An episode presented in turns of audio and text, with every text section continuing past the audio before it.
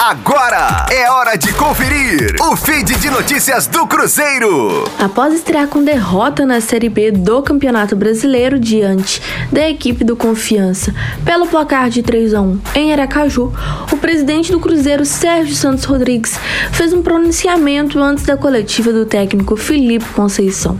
O mandatário celeste elogiou a postura da equipe em campo, a estratégia adotada pela comissão técnica e pediu para que o torcedor não desanime e continue acreditando no trabalho que vem sendo realizado. Abre aspas para as palavras do presidente.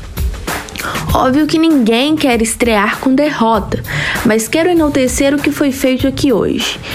Quero dar parabéns para nossa comissão técnica e nossos jogadores.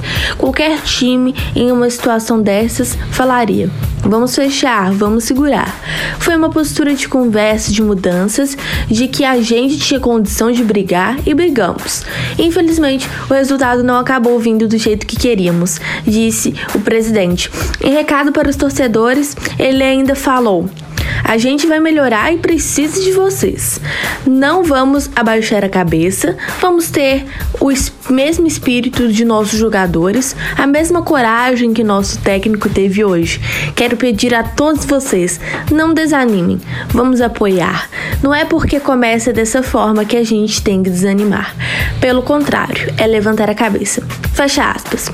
Para a Rádio 5 Estrelas, Mariana Silva. Fique aí! Daqui a pouco tem mais notícias do Cruzeiro. Aqui, Rádio 5 Estrelas.